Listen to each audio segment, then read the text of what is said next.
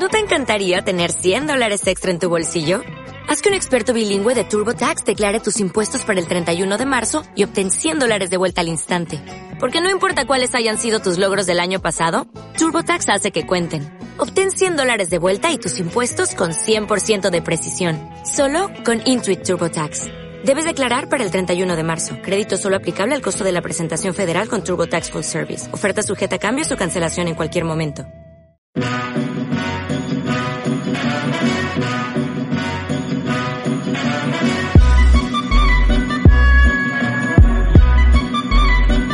Aquí comienza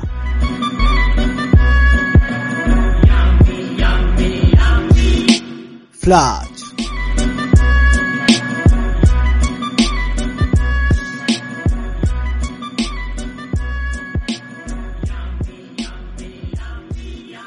¿Qué tal la gente? Bienvenidos a Flash, tu pasión por el básquet. Mi nombre es Daniel Contreras y desde Santiago de Chile iremos comentando toda la información del básquet mundial y actualidad NBA.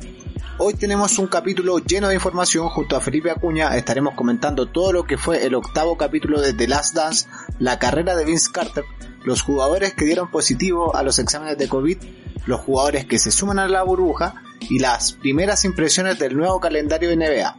A continuación los dejo con lo mejor de la conversación que tuvimos con Felipe. Si quieren escuchar la conversación completa, los invito a seguirnos en nuestro canal de YouTube Flash Basket.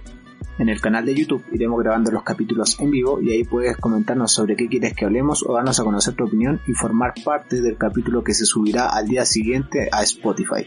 Sin más preámbulos, comencemos. Buena, buena.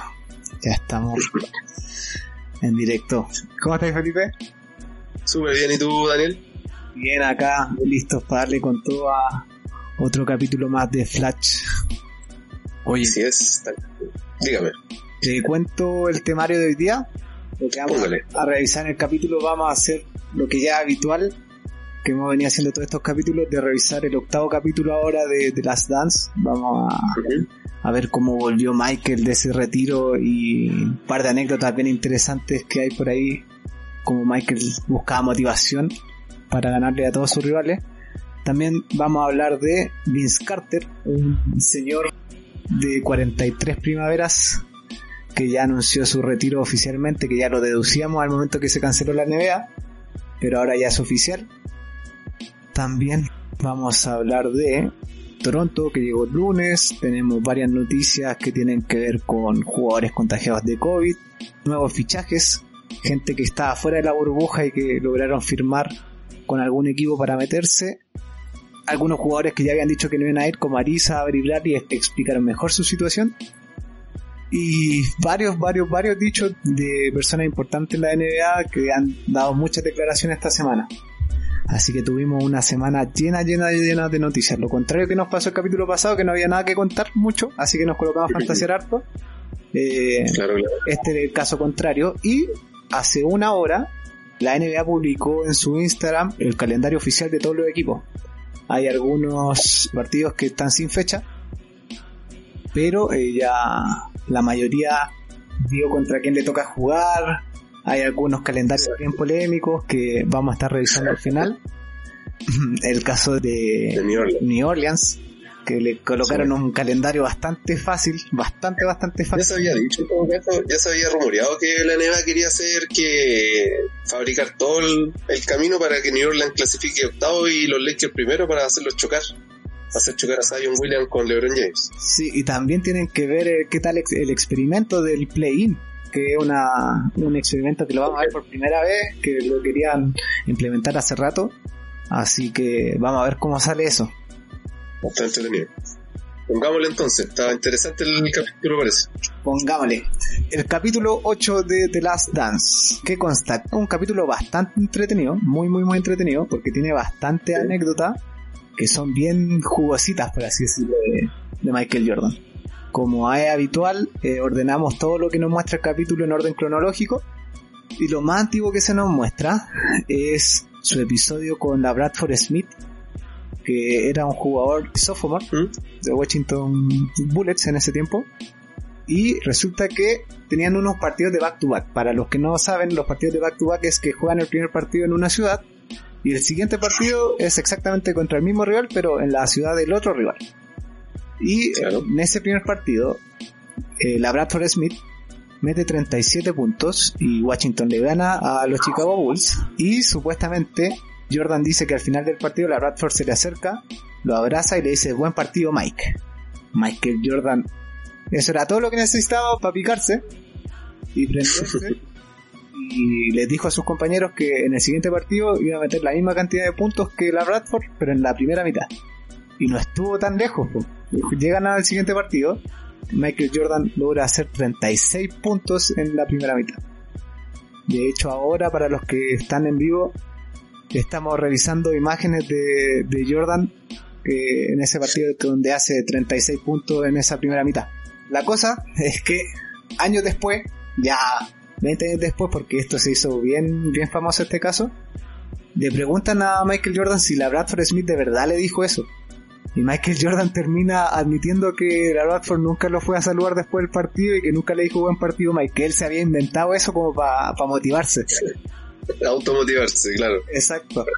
Así que bastante interesante. Yo me reí caleta porque yo de repente igual soy soy medio así que me invento cosas, me paso películas para tenerme una motivación de más. Obvio.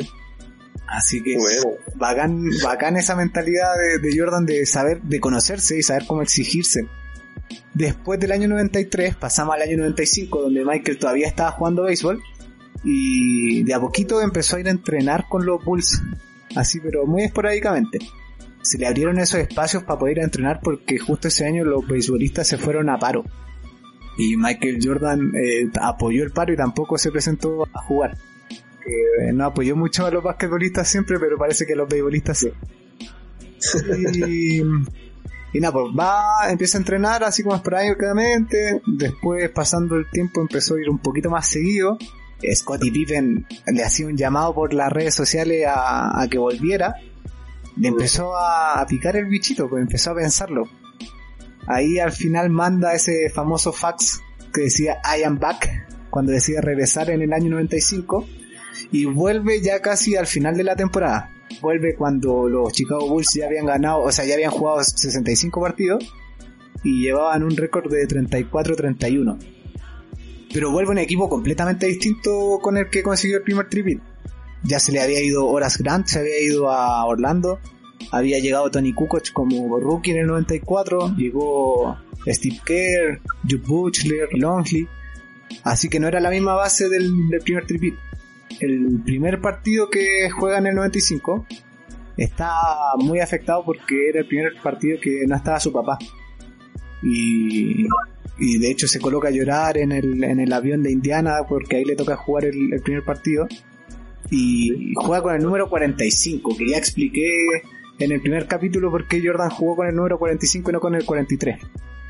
Pero se le ve fuera de forma en su regreso a las canchas porque venía de un deporte completamente distinto. Físicamente trabajáis otros músculos que no es, Exacto. no hay ningún secreto de que el, el físico de un beisbolista es completamente distinto al de un basquetbolista. Así que regresó y habían muchas dudas, pero le toca ir a jugar a Nueva York después, a ese Nueva York de Pat Ewing, y tiene el, yo creo que es el partido más famoso que él jugó con, con la camiseta 45 porque en ese partido hace 55 puntos que muestran uno un relato de Pat Ewing diciendo que es una lata que él le haya hecho 55 justo ese partido porque él también tuvo un partidazo y que nadie se acuerda de eso. Pues es obvio pues, si el otro hizo 55 Claro. terminan entrando a playoffs ese año en el 95 pasan primera ronda como si nada que no se nos muestra en el, en el documental pero pasaron sin problemas porque igual era un equipo mucho lo único que le faltaba a ese equipo era un reboteador. No tenían el no estaba el jugador que hiciera la pega como era Grant que era el jugador reboteador y defensor así que ese, era su punto débil y le tocan semifinales de conferencia ese año contra los Orlando Magic que tenían equipazo estaba Horace Grant que se había ido, estaba Shaquille O'Neal en su año jovencito, Penny Hardaway y Eric Anderson que eran dos changas por excelencia. En el primer partido, en el clutch, Michael Jordan pierde un balón y cuando tiene el tiro para empatar el juego, da un mal pase y la pierde. Y los, Bulls perdieron ese partido, porque fue todo esto en los últimos segundos, terminan perdiendo como por 2-4 puntos. Y Nick Anderson le dice a Michael Jordan que el 45 no es el 23. De ahí el partido siguiente, Jordan aparece con el 23 de nuevo. Jordan mete 38 puntos de picado y, ganan. Entonces ahí tenéis de nuevo la motivación que tiene Jordan de, esa, de esos pequeños actos que para él significan mucho y claro. tiene la motivación suficiente como para meterte 38 puntos como si nada. Y eso que hizo de cambiarse el número de un partido para otro, más encima estaban en, semifinales de conferencia. No es como que se haya cambiado a principio de temporada. Eso hoy día ya no se puede hacer porque hay un contrato con las camisetas que pasó que había muchas camisetas con el número 45 de Jordan que quedaron hechas y no se vendieron porque Jordan puede volver el 23. Claro. Ahora ya se sabe que los, famosos, ¿cómo se dice? Especuladores que compran cosas como que ya no existen y ahora la camiseta con el 45 es bien cara. Pero en ese tiempo nadie quería tener la camiseta del 45 si Jordan la usó muy poco. Claro, de todas formas. Comercialmente no es muy viable el cambio de número. De hecho, pasó ahora con LeBron que quería usar el número 6 y dejar de usar el 23. De hecho, en los entrenamientos LeBron entrena con una camiseta que, que sale el 6, no el 23. Y la liga no lo dejó porque había muchas camisetas fabricadas con el 23 y que se iban a perder. Así que LeBron en verdad este año quería jugar con el 6. Al final eh, muestran eh, avance esa serie y el físico le termina pasando la cuenta a LeBron y pierden esa serie 4 a 2. El 96, o sea, terminando esa temporada, el personal trainer de Jordan cuenta que van a empezar al día siguiente de ese juego 6, que Jordan pierde y dice ya, mañana empezamos a entrenar para la próxima temporada. Y muestran que el personal trainer se emociona con la ética de trabajo de Michael porque dice que si hay personas que se van a sentar tres horas al día a ver un partido de él, él tiene que dar lo mejor. Entonces tenía como ese esa conciencia social, por, por, así decirlo, de los fans que están haciendo un sacrificio por verlo. O por lo menos eso se quiere mostrar.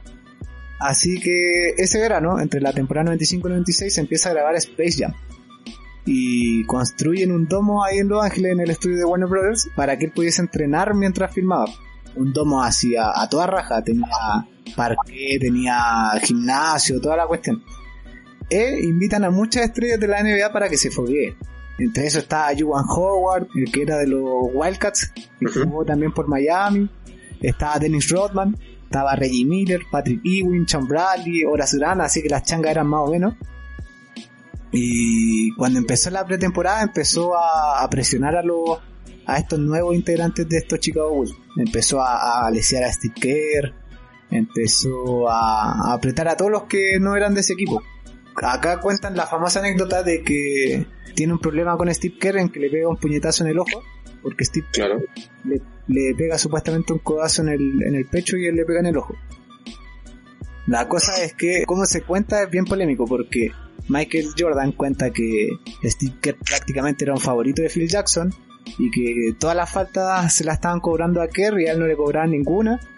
Y hasta que se picó y ya se calentaron y se pegaron. Pero Phil Jackson hace poquito cuando salió este capítulo dijo que él ni siquiera estaba en la cancha cuando pasó eso.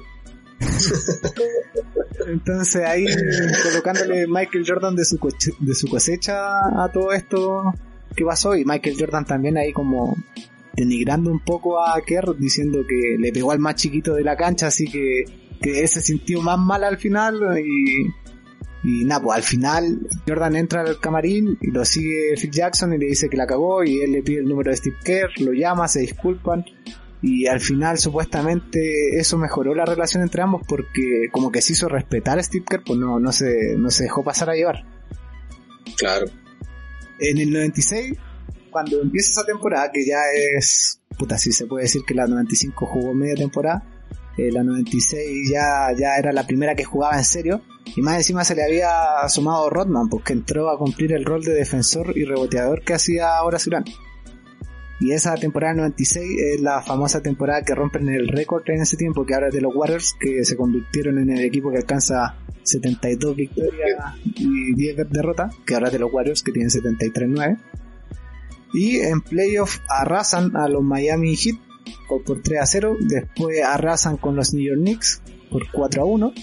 y en la final se encuentran con los Magics de Horace Grant y Penny Hardaway y era el mismo equipo. Pero ahora Michael Jordan les tenía sangre en el ojo, pues esa era la gran diferencia. Y logran arrasar la serie 4-0. Les toca pasar a las finales de la NBA contra los Seattle Supersonics, el equipo que ahora es Oklahoma City Thunder. Sí. Y eh, era en ese tiempo la estrella de ese equipo era Gary, eh, Gary Payton, Sean Kemp, Sí, y el coach Sean era George Carl, el que hace poquito estuvo en Denver, hace un par de años. Sí. Cuentan la historia de que George Carl lo quiso saludar a Michael Jordan en un restaurante antes de que empezara la serie. Entonces Michael Jordan usó eso como de motivación, dijo, ah, este no me quiere saludar, ya, yo le voy a mostrar cómo se hace en la cancha. Y se pica y, pucha, Michael lo usó como motivación y los tres primeros partidos de, de esa serie lo ganan. O sea, quedan 3-0 a un partido de ser campeones. Toda esa serie, Gary Payton estuvo marcando a Ron Harper. Y Gary Payton Ya. dice a George Carl, oye, ¿sabes qué? Nos queda un partido y ya estamos casi que eliminados. Yo voy a marcar a Jordan. Le dice Payton a George Carl. Entonces empieza a defender a, a Michael Jordan. Michael Jordan tiene una esta- esta- estadísticas pésimas de esos dos partidos que alcanza a defender Gary Payton a, a Jordan. Gary Payton sale diciendo, oye, yo puedo defender a Jordan y la cuestión, eh, soy bacán, me pegué harto. Como sabemos que es de, de hocicón, por así Sí, decirlo, Payton. Exacto. Sale diciendo eso, aparte Peyton ese año había sido jugador defensivo del año y también había sido primer quinteto de la NBA. Entonces al- algo, algo de razón tenía. Eh, Claro. la cosa es que los Sonics ganaron el quinto y el cuarto, o sea, el cuarto y el quinto. Jordan cuando ve las imágenes, porque le pasan una tablet en el documental diciéndole, mira lo que dijo Gary Payton. Eh, Michael Jordan se ríe. Así, "Guajaja", así pensando como, como riéndose de, de lo que había hecho Gary Payton con su defensa sobre él, po. como tratando de decir que no le hizo nada. Y las estadísticas están ahí, es cosa de revisarlas. Estadísticas de Michael Jordan en las finales del 96, partido 4 y 5, y son asquerosas. La cosa es que eh, Michael Jordan dice que tuvo esas malas estadísticas porque generalmente las finales de la NBA coinciden con las fechas del Día del Padre. Y estas eran las primeras finales y era que estaba sin su papá. Entonces supuestamente él dice que estaba con la cabeza en otro lado porque estaba pensando en su papá y que tenía mucha pena. eh, y se la saca así. Ese es como el enfoque que, que trata de dar el documental. Pero, o sea, y Michael Jordan, pues, o sea, no, no- aunque tú admitas que Gary Payton te defendió bien, no, no le va a quitar nada a tu legado, o sea, porque es irrefutable de que Gary Payton te la, ni a las estadísticas ni a los partidos porque están grabados. O sea, si queréis ver las estadísticas y si tenéis un poco más de tiempo, podéis revisar los partidos. Así que, no, eh, ahí para variar mostrando la soberbia que tiene Michael Jordan. Y bueno, después que consigue ganar el juego 6, porque la serie se alarga hasta el sexto partido porque los Sonics ganan el cuarto y el quinto, muestran unas imágenes eh, en video con audio de Michael Jordan llorando en el camarín cuando consigue su cuarto anillo. Que es una foto que ha salido en muchos lados de Jordan eh, tirado en el camarín con la pelota agarrada atrás, llorando. Ya, una cosa es ver esa foto y otra cosa es ver el video de cómo él estaba llorando porque es una cuestión así como que de verdad es como se nota que no era fingido. Jordan estaba llorando así como desconsoladamente como un cabro chico. Y que los medios hayan estado ahí en ese tiempo solo fotos y menos mal que este documental tenía acceso completo y que pudo grabar eso es súper fuerte.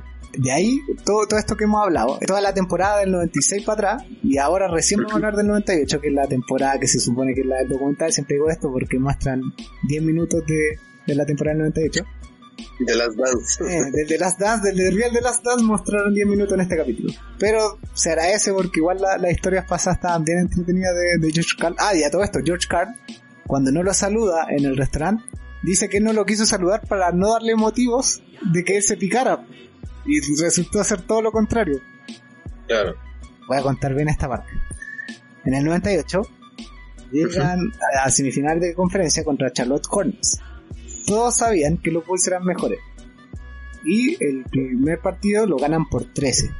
En los Charlotte Hornets jugaba B.J. Armstrong, que fue un, miembro de Chicago Bulls hasta el año 97, y ahora juega por los Hornets. En el segundo partido, hacen ver que B.J. Armstrong hace el partido de su vida. Quizá lo fue, pero hizo con cueva 10 puntos. E- ese era el partido de, de la vida de B. Armstrong.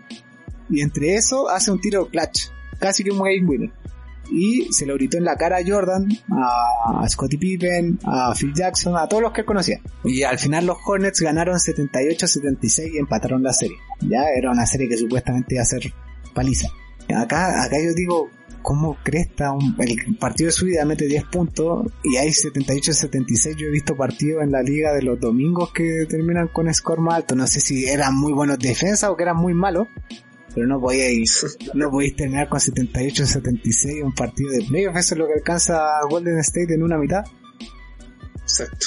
De otro el ritmo y otro la habilidad, ahora son más anotadores. No es que haya mala defensora, como dicen muchos. Pero bueno, Bueno, la cosa es que eh, Michael Jordan se enojó, se picó, por supuesto. Y en, la, en lo que resta de la serie, el documental hace ver que supuestamente humilló a Billy Armstrong y que lo dejó así como en scores muy, muy bajos. Y me llamó la atención, porque de hecho Billy Armstrong una vez cayó el All-Star, estaba viendo y dije, ah, en bola era bueno. Me coloqué a revisar en, en las estadísticas de Billy Armstrong esa temporada y Billy Armstrong promediaba 3,9 puntos, no hacía nada. Y ese, y ese partido de su vida metió 10. No sé, como que. como que realzaron la figura de Armstrong para poder decir que Michael Jordan lo marcó y lo, lo anuló, por así decirlo, siendo que se anulaba solo porque nunca fue muy, muy anotador que digamos, por lo menos en esos tiempos. Exactamente. Así que hay más color eh, en el documental para realzar la figura de, de Jordan. La Sí. cosa es que eh, ya después arrasan como se supone que tenían que arrasar eh, los Bulls sobre los Hornets, ganan la serie 4-1. En esos Hornets también jugaba la de Divac, que era bueno, pero no podían hacer nada porque en verdad el equipo de segundo tripite de equipazo. Que diga que no están, está, está ultra equivocado si tenían a Jordan, Pippen, Rodman, Kukoc, Kerr. Y de ahí pasan a la final de conferencia contra los Indiana Pacers de Reggie Miller, que también era equipazo. Y ahí nos deja el cliffhanger para, para ver el capítulo 9. Así que ese, eso fue lo, lo de Michael Jordan, que a mí me gustó, fue bastante entretenido este capítulo. Pero después cuando te vayas a buscar las estadísticas y todo, te das cuenta que Michael Jordan ahí colocándole toda su cosecha pierde credibil- credibilidad el documental. Sí, o sea, ha perdido credibilidad varias veces, pero bueno, hay que quedarse con lo bueno de Jordan, sí, por lo menos los un poquito más entendidos del básquet, lo que conocemos un poquito más de la historia, sabemos que es una película, Sí. es una película y las películas siempre se adaptan para que el, el jovencito de la película quede bien, estamos claros. Sí, completamente. Más que un documental, es eh, como una película basada en. Claro. Pero bueno, Oye, ahora ah, pasando un poquito a la NBA actual y aprovechando que estamos hablando de Michael Jordan, pasemos a hablar de uno que jugó contra Michael Jordan. Un tal, Vince Carter, un tal Vince Carter que ya anunció su retirada oficial, como bueno, ya la esperábamos al ver que los Atlanta quedaron fuera de, de esta reanudación de la temporada, pero se retira después de sus 43 añitos, eh, no es menor, eh, jugó 1541 partidos, el tercero en la historia de la NBA en jugar más partidos. Lo único es que lo superan son Karim Abdul-Jabbar y Bill Pa- eh, Parrish, que, que jugó en Boston.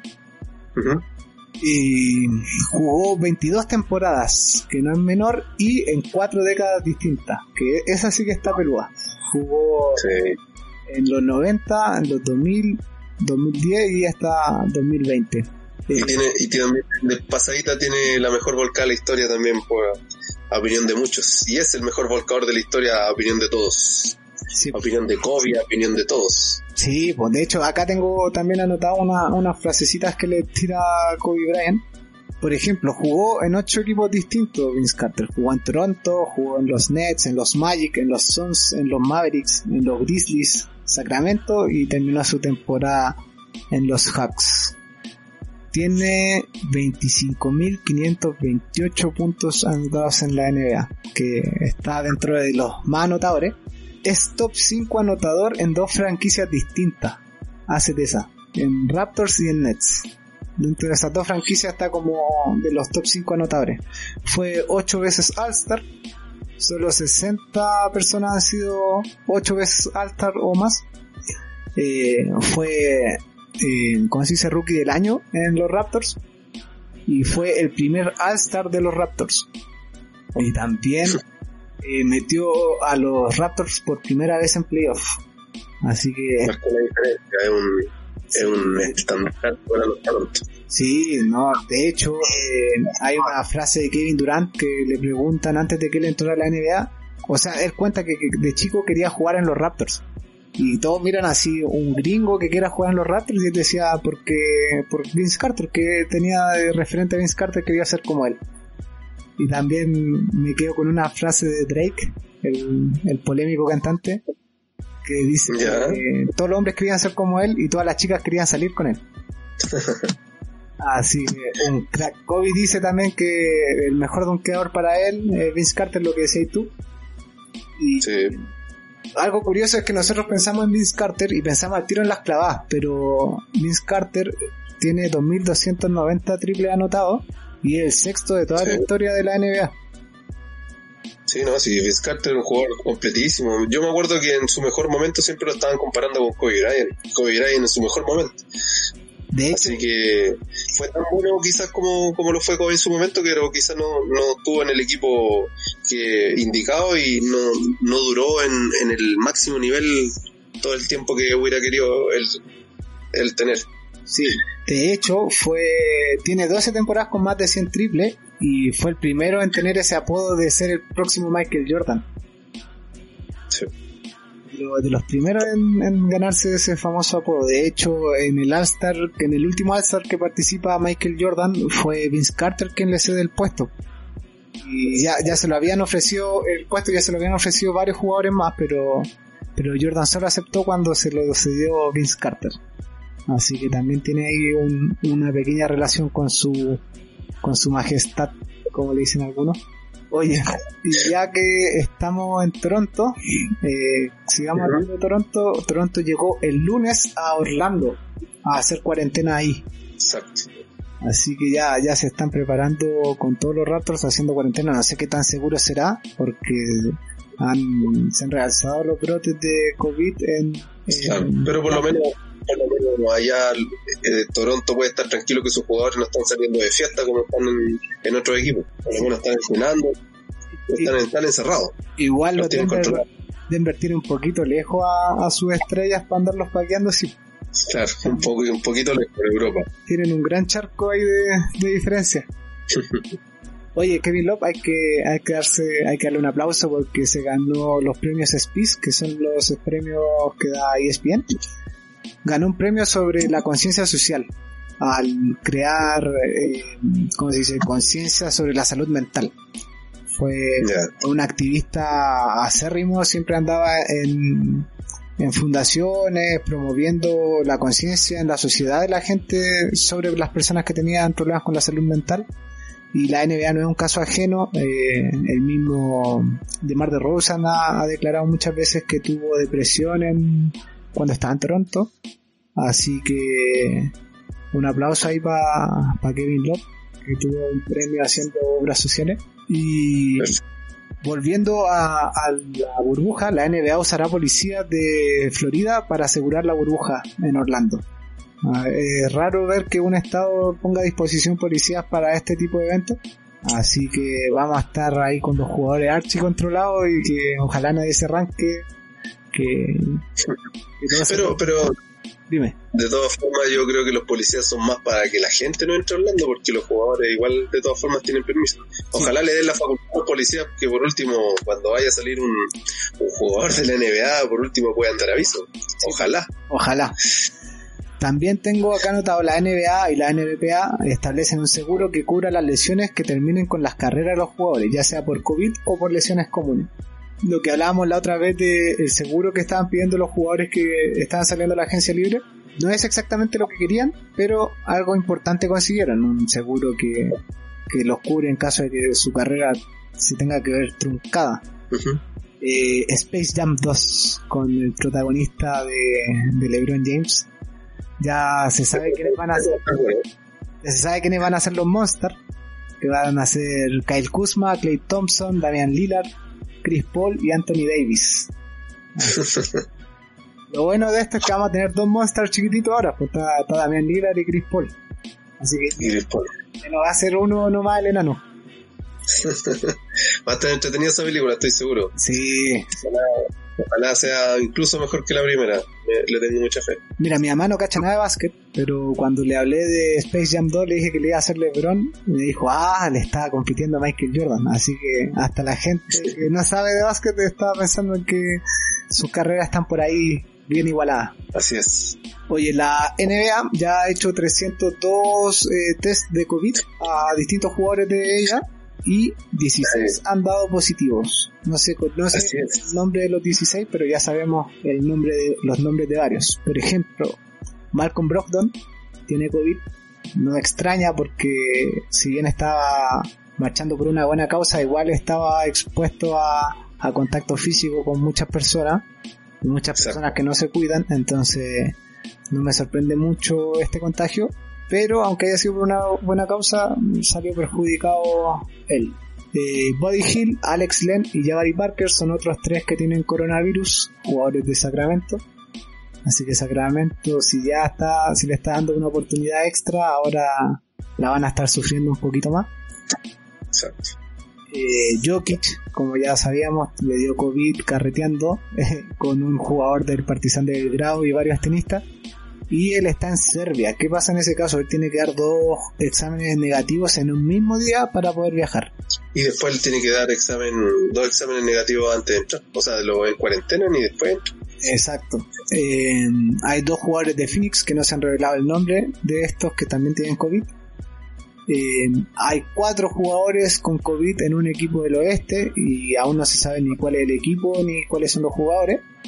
Eso está interesante, está súper interesante porque esperemos que no sea de los equipos que son contendores al título, ojalá que no. Ojalá que no. ¿Te imagináis ahí los Lakers, cuatro jugadores con COVID? Uf, sería pero un impacto. Yo me imagino, no sé, Avery Bradley, Dai Howard y, dos más. No sé, sería un desastre para la liga y para los Exacto. También tenemos a Derrick, Derrick John Jr., el que ganó el concurso de clavadas con COVID. Así que Miami, bueno, él es de Miami, en Orlando, en el estado donde más hay COVID. Así que no me sorprende mucho tampoco. Y eh, ya se acabó el plazo para que los jugadores le confirmaran a sus equipos que, bueno, se sabe que ese plazo era medio ambiguo porque tenían que informarle a su equipo hasta el 24 pero eh, la NBA le avisa, o sea, los equipos le avisan a la NBA el 30, así que... el primero ya tienen que estar viajando el primero y por ende podemos, en estos días de aquí al primero, podemos llevarnos hartas sorpresas que habían varios jugadores que no iban a ir y realmente no, no estamos informados, ¿no? Exacto. Y... Estamos a la espera de que cada diario de cada ciudad haga las investigaciones pertinentes para poder revelar quién se bajó o quién a quién dejan fuera los mismos los mismos equipos. Exacto. Así que mm, hay que esperar. Tenemos los nuevos fichajes. Tyler Johnson, el que estuvo cotizado por varios equipos, eh, se fue a los Nets. Cortaron a Pinson para que pudiese entrar él, que Pinson era un jugador bastante irrelevante en ese equipo, así que un buen fichaje ahí Tyler, Johnson. De hecho, Tyler Johnson fue agente libre restringido cuando consiguió este contrato y los Nets le, ofrecieron un contratazo que al final los Miami Heat igualaron y lo terminaron cortando. Así que al final los Brooklyn Nets por fin consiguen a Tyler Johnson que tanto querían. Eh, David Nwaba, un jugador que fichó por los Rockets, que venía de Cleveland, fue su último equipo, un 3 bastante atlético, muy bueno, tiene muy buena proyección pero eh, tiene una lesión, así que no va a poder jugar en Disney. Y para poder contratarlo, los Houston Rockets tuvieron que cortar a Isaiah Hartenstein, Hartenstein, siempre me cuesta pronunciar su vida, eh, que es un pivot, un pivot alemán. Así que en Houston el único jugador que quedó arriba de los 2 metros 6 es Tyson Chandler. Así que... Están apostando, están apostando por el small ball. Mira, a ti siempre te sorprende todo eso, pero a mí sí que a mí me gusta ese, ese equipo, me, me gusta porque al ser puro, puro hombres bajos, eh, el, la entrega defensiva que tienen que tener por obligación es pero extraordinaria, es muy, muy entretenido. Antes a mí no me llamaban tanto la atención, pero de que están así un ultra small ball, de verdad, de verdad, es muy entretenido. Por favor, la gente que está escuchando, vea los Rockets y van a ver a unos guerreros así, pero que van al piso, la juegan el todo por el todo, sobre todo los rebotes y la defensa, es impresionante. Me gusta mucho ese equipo. Sí, a, a mí Ah, no sé. Mira, primero está Russell Westbrook, que no es un jugador que, que me guste mucho. Así que no es un equipo que me guste seguir. Lamentablemente me da, no sé, como que no puedo ver a, Westbrook jugar, no lo soporto. Pero también cuando lo veo es solo por James Harden, que es uno de mis jugadores favoritos. Eh, siempre, siempre he pensado que esa temporada que hicieron jugar a Harden de uno antes de que llegara Chris Paul fue la mejor temporada de Harden hacía de todo, todo el juego pasaba por él, era una especie de Luquita Doncic sin pasarla tanto, pero máquina tirando triple y, llenando de aliupa capela, que me encantaría ver en ese rol de nuevo a, Harden, pero parece que no lo vamos a ver hasta que los Rockets se decidan a, tener unos postes, y Tyson Chandler hay que pasarle la muleta ya al abuelito para que se arrastre la cancha, así que... Claro. No, pero lo, lo deben tener ahí para parar un eventual poste dominante para que aguante un rato cuando, cuando sea necesario. Yo creo que igual va a jugar en los playoffs, pero va a jugar 10, 8 minutos, qué más. Sí. Eh, después otro fichaje, Corey Brewer eh, se fue a los Kings, este ya veterano, flaquito, corre camino. Eh, Así es. Se va a reforzar a los Kings, que igualmente me, me parece interesante una dupla de, Aaron Fox con Corey Brewer. Son dos correcaminos que corren. La velocidad. Sí. Pero eh, Corey Brewer, si bien lo ficharon ahora que va a entrar Orlando, eh, no es alguien que vaya a hacer tanta diferencia. También hay que recordar que Sacramento tiene a Buddy Hill, a Bogdanovich, a Bielicha, así que cortos de gente no están estos Sacramento. Tyler Seller se fue a tu querido San Antonio. ¿Qué opináis de eso? Opino que, que se va a ir a sentar y no va a jugar ni un minuto. Es lo más probable. Es que lo que pasa es que tienen a, tienen a un jugador que, Evans, que es un blanquito, un 5, ya, que no es tronco, no es tieso y juega, juega bastante bien y encuentro que mucho mejor que Seller. Ahora, no sé si Popovich le va a dar la oportunidad a Evan o va a ocupar a Seller. Yo, por, por mi experiencia que tengo años de años viendo San Antonio, no lo van a jugar. ¿Keldon juega de 4 o de 3? ¿Perdón? Keldon Johnson. De 3 y de 2. De 3 y de 2. Es un especialista, es un especialista defensivo. Es como ver a Patrick Beverly. Así, así mismo defiende. ¿Y Samanich está por Austin o está por San Antonio? Está por Austin. No sé si lo irán a llevar como va San Antonio, pero está por Austin, pero pero Samanich todavía le falta un poco más de musculatura, un poco más de rudeza para jugar en NBA. Es técnico, técnicamente mejor que, que, todos los postes que tiene San Antonio. Tira triple, botea, es un europeo con talento. Pero todavía es demasiado tierno. Le falta ser más duro para jugar. Pero esperemos que el pueda jugar. Jacob Potel va a tener muchos minutos entonces. Sí, sí. Jacob Potel eh, es entretenido de jugar, no es muy bueno, se le arranca, apenas sabe tomar el balón de repente, se le arrancan los pases, pero es como ver a Hanamichi Sakuragi en Slam Dunk, es lo mismo. Eh, pelea todo, empuja, agarra los rebotes, pone tapa, pero apenas se sabe la regla del básquet parece, pero, pero con la entrega de corazón que tiene es bastante entretenido verlo juegos. Ya, te gacho. Eh, otro poste que avisó que no iba a ir a la, a la burbuja fue Willy Goldstein de los Dallas Mavericks porque eh, tiene un hijo que está próximo a nacer. Y me parece bastante curiosa la decisión de los Mavericks en fichar a Trey Burke en base. Se le un 5 y firman un base, así que no sé muy bien en qué están pensando. Seguramente van a pegar algo de la, de la que o van a darle más rotación a algún poste que tenían en, dentro de los 15. Yo creo que eso es como lo más sensato, por lo menos en algunos equipos. No sé si en Dallas Mavericks, que son más preferidos tuyos. Sí. Eh, de hecho, eh, pensé al tiro mis Dallas qué podían hacer y se me ocurrió inmediatamente que iban a dar más minutos a, ¿cómo se llama este serbio gigante, Marjanovic? Sí. Así que ojalá ver a Marjanovic jugando un poquito más, que siempre le da un poquito de minutos y es bastante interesante. Así. Sí, de hecho, uno de los jugadores más efectivos de toda la NBA. En, a mitad de temporada está promediando la mayor efectividad de toda la NBA. Eh, acá estoy leyendo los comentarios y preguntan eh, quién va a ser el primer jugador en escaparse. ¿Qué crees tú? Buena pregunta. Buena pregunta para Jair Smith. De hecho, ya está fuera de la burbuja, uno no tiene equipo, pero yo creo que él va a ser el, el primero en escaparse. Y Andrés Ovalle también nos pregunta si un jugador marca COVID positivo queda vetado de Orlando, aunque se mejore, no. Eh, si un jugador queda eh, dado un COVID positivo, va a entrar en una cuarentena por 10 días.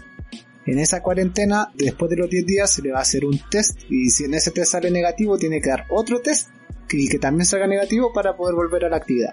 Exacto. Así que en ese sentido la, la NBA ya, ya tiene un protocolo bastante detallado para que no para no dejar cabos sueltos. Después, ya que estamos hablando de los que van, ahora de los que no van y que ya habíamos mencionado un poquito, Arisa que dijo que, bueno, en verdad, Wojnarowski dijo que Arisa no iba a ir porque se iba a estar con su hijo, pero eh, ahora que conocemos mejor la situación, Arisa no tiene la custodia de su hijo todo el año y había pedido eh, este periodo de tiempo tener la custodia del hijo ya que supuestamente la NBA no se iba a estar jugando. Pero ahora con el regreso de la NBA, él colocó la, la familia primero y decidió no entrar para compartir con su hijo que él no está con él durante todo el año, así que una decisión bastante de familiar. No sé, entendible, en este caso. bastante entendible. No, para mí como que se excusó bastante. Eh, otra otra polémica es que Evan Fournier le, le tiró a Bertans de, Está bien, está bien, muy bien. porque dice que no puede creer que si te están dando- dando la oportunidad de ir a Orlando, eh, que no vaya ahí. Entonces hay un, una guerra de europeos. un- Claro, le decía que no podía creer que estando sano dejara votado su equipo. sí, era desleal con su equipo, que estaba sano, tenía que ir a jugar. Y es verdad, totalmente verdad. Y de hecho, yo creo que la NBA tomó esto en cuenta para, para hacer el calendario que lo vamos a revisar al final del capítulo, que está bastante duro para los Wizards. Y que prácticamente el equipo que jugara con Wizards es un regalo. Un regalo, una victoria. El comodín. Sí. Eh, otro que se excusó, que no le, a este sí que no le creo mucho por sus dichos de antes, pero Avery Bradley dijo que no va porque uno de sus hijos tiene problemas respiratorios. Eh, yo creo que como vio que no agarró tanto vuelo esto de, de- racismo y de hacer una liga propia con Kyrie Irving y todo eso, porque Avery Bradley fue mano derecha de Irving, al ver que esto no prendió, dijo, ay, ya me lo saco por mi hijo. Eh, Yo creo que ahí lo usó de, de escudo. Pero Sí. si es verdad, sin problemas respiratorios lo puede contagiar y, y generar... ¿Y qué tiene que tenga problemas respiratorios si el hijo no va a estar con él? Sí, Va a estar en... A- lo- A que él se refiere es que una vez saliendo, si él fuese un paciente asintomático y lleva el COVID a su casa, lo podría contagiar. tiene, tiene que cuarentenarse y listo, no, ha sido una excusa. eso. Por lo menos a mí, vamos a ver las cosas y a modo de casi todos los jugadores de NBA es una excusa. Sí, a mí también me parece una excusa y bien fea andar usando al hijo como excusa Sí. para, para no ir a, a la NBA. De todas maneras, no creo que no le alcance la plata para arrendar una habitación para ir a cuarentenarse unos 10, 14 días, ¿cierto? Estamos claro que no. Yo creo que estamos claros que no, ¿cierto? Más encima se alcanzan un viático por un eventual anillo que podrían ganar. Exacto. porque está ah, respondiendo un poquito la pregunta de Hernaldi Francisco que nos coloca en los comentarios de YouTube. Eh, ¿Es ahora el momento de Lebron para ganar el anillo? O sea, para mí, si no es ahora, se le va a complicar mucho más a Lebron en el, en el futuro. Exacto. O los que no van también, pero estos ya por lesión, son Justin Swislow, eh, Kelly Oubre, la Marcus Aldrich, Bohan Bogdanovic, esos son los que no van por lesión. Y quizás, quizás, quizás, quizás se sume eh, John Wall y Víctor Oladipo, que son dos que han dicho que están sanos. De hecho, Víctor Oladipo lo vimos jugando antes de que parara la NBA, pero al parecer todavía no está muy bien. Así que eh, hay que ver. Yo creo que se quiere arriesgar más que todo la Dipo. Sí, está jugando bien, pero quizás no se quiere arriesgar. Yo creo que por ahí va la cosa. Sí, ojalá ver a los dos porque son, son bastante buenos. Quizás vengan saliendo una lesión, pero sí o sí van a hacer aporte en su equipo. Tanto Sí. Oladipo como John Wall, así que ojalá verlo.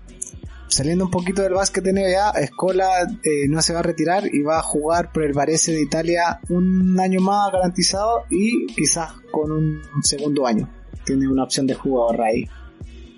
Así que lo más probable es que si el coronavirus pasa, lo vamos a ver en, en los Juegos Olímpicos.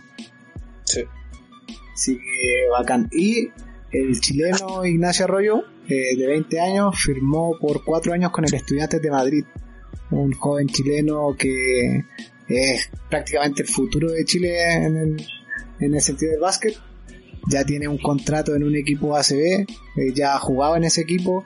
El jugador que tenía en la inferior es el mismo que tiene el equipo adulto ahora, así que ya manifestaba el gusto por el Nacho, así que bacán, contentos por Arroyo y ojalá verlo jugar porque tiene un tema ahí con el pasaporte que quizás no lo utilicen mucho hasta que tenga el pasaporte español y así no, no cuente como jugador extranjero. Pero pero ya está ahí ya ya llegó al, al estudiante así que al equipo adulto así que bacán. Contento ahí de tener un chileno jugando en una liga europea y más como la española que es de las mejores. Exacto.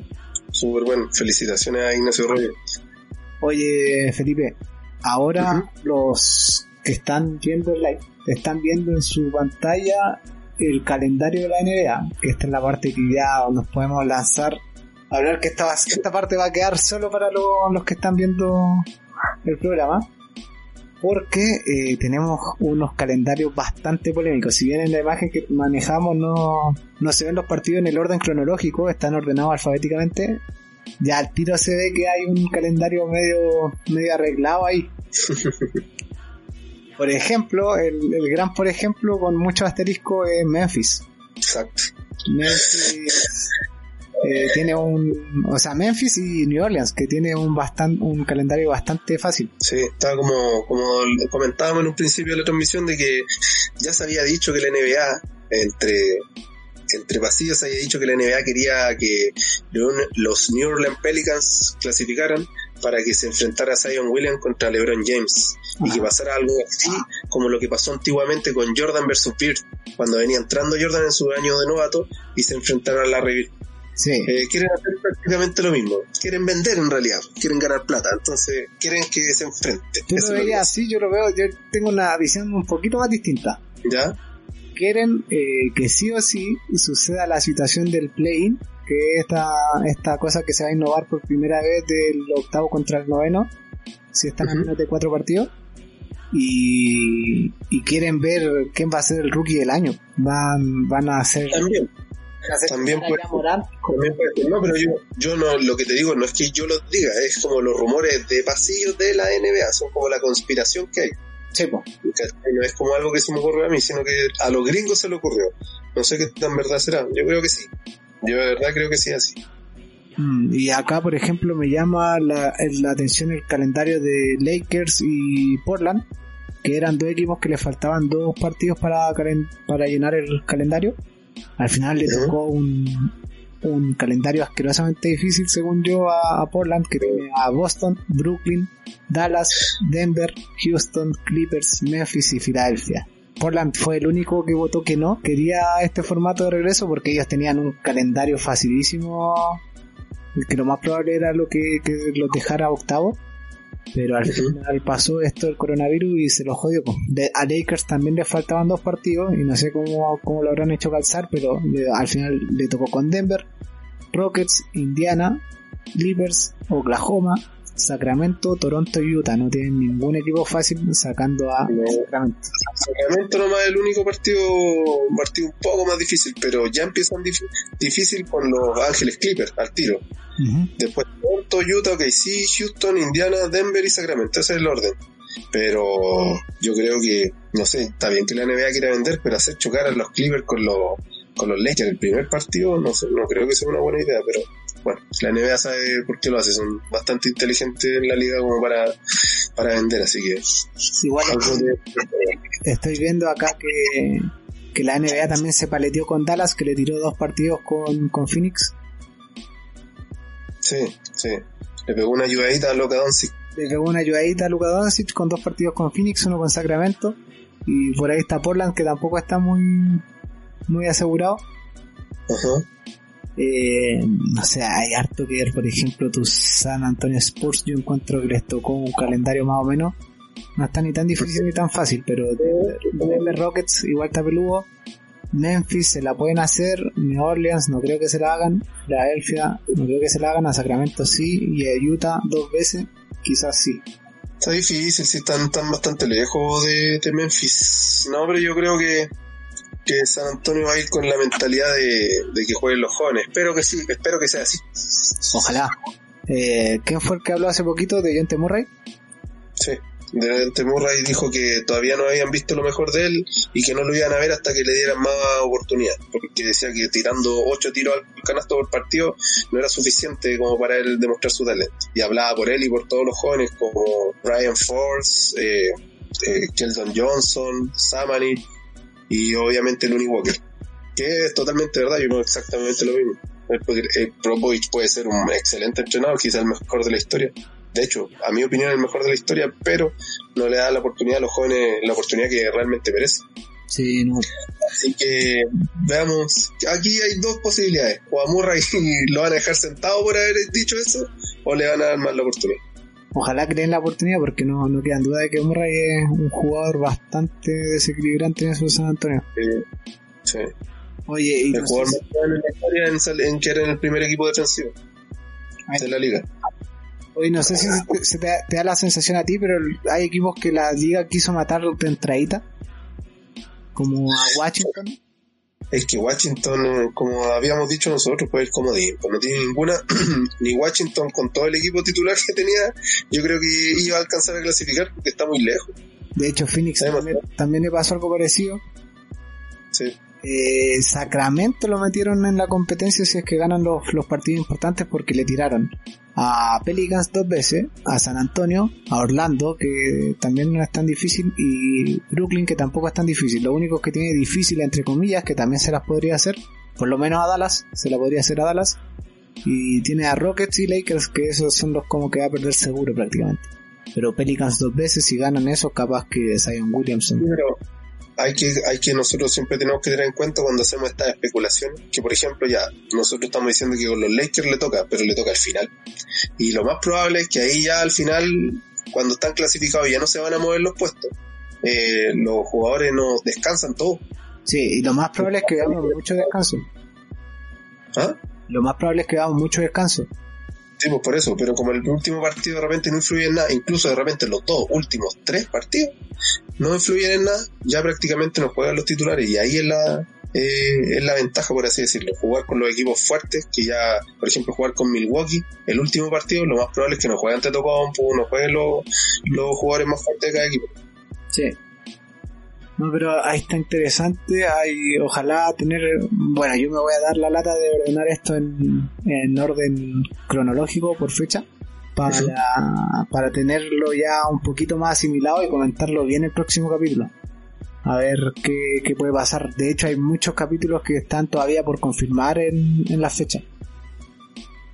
Así que ojalá que no, no se pierda la competitividad, pues porque por ejemplo Washington al ver el calendario que le tiraron, eh, me da lata porque ya se va a saber al tiro que van a perder los dos primeros ya no tienen matemáticamente opciones de, entrar así que van a jugar con cabros jóvenes y, va a perder competitividad y el equipo que le toque jugar con Washington del tercero para adelante eh, va a ganar lo más probable. Mm. ah, va a estar interesante la NBA Daniel lo único que te puedo decir va a estar súper interesante. Pero ya, ya se nota que está aquí a la vuelta de la esquina porque ya tenemos caleta de noticias y todos los días están saliendo cosas nuevas, así que no se pierdan los capítulos de Flash que van a estar llenos de información. Va a estar súper entretenida la NBA, tienen que puro, puro ponerse al corriente la gente, ver cómo lo van a ver, por qué, si por el cable, si van a unirse al NBA League Pass o en los canales, mucho en Twitch, hay transmisiones, va a estar súper interesante, sería un buen momento para que la gente se una, la gente que no es tan nacido al básquetbol, a, ver esto, va a estar bastante entretenido. Sí. Oye Felipe, ¿te parece si vamos dejando este capítulo hasta acá? Pero por supuesto, señor, como usted diga. Un capítulo bastante entretenido, lleno de noticias. Eh, darle las gracias a las personas que, que se estuvieron todo el directo, a los que colocaron sus comentarios, a Andrea Valle, Hernaldo y Francisco, un gran saludo para ellos. Y Napo, pues, nos vemos el día, hoy es viernes, nos vemos el día lunes con otro capítulo de Flash, donde vamos a estar analizando el capítulo 9 de The Last Dance y vamos a tener ahí toda la historia de NBA ya un poquito más digerida. Y Napo, pues, eso. Un saludo a todos, Felipe, un saludo a alguien. Un saludo siempre al Club Deportivo Nemo, de Santiago. Un saludo así a las pizzerías Matilda que siempre nos está mandando muchos saludos y siempre nos pide que lo saludamos. Sí, acá eh, nos mandan un saludo de Arica, PR7. Eh, dice, gran capítulo cabro, muchas gracias, saludos de Arica. Así que un saludo a PR7 que nos manda saludos y nos estamos viendo. Y así empezamos a despedir este octavo capítulo, no sin antes dejarte invitado a que nos sigas por nuestras distintas redes sociales. Nos encuentran por Flash en ebooks, Spotify y Apple Podcast, Flash Basket en Twitch, TikTok y YouTube, arroba flash.basket en Instagram y en Facebook como Flash Podcast.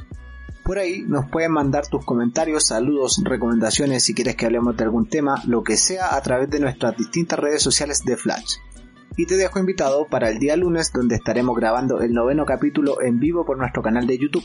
Vamos a comentar el noveno episodio de The Last Dance y analizaremos en detalle los próximos partidos de la NBA. Así queridos amiguetes, les mando un fuerte abrazo y se me cuidan. Adiós. Yum, yum.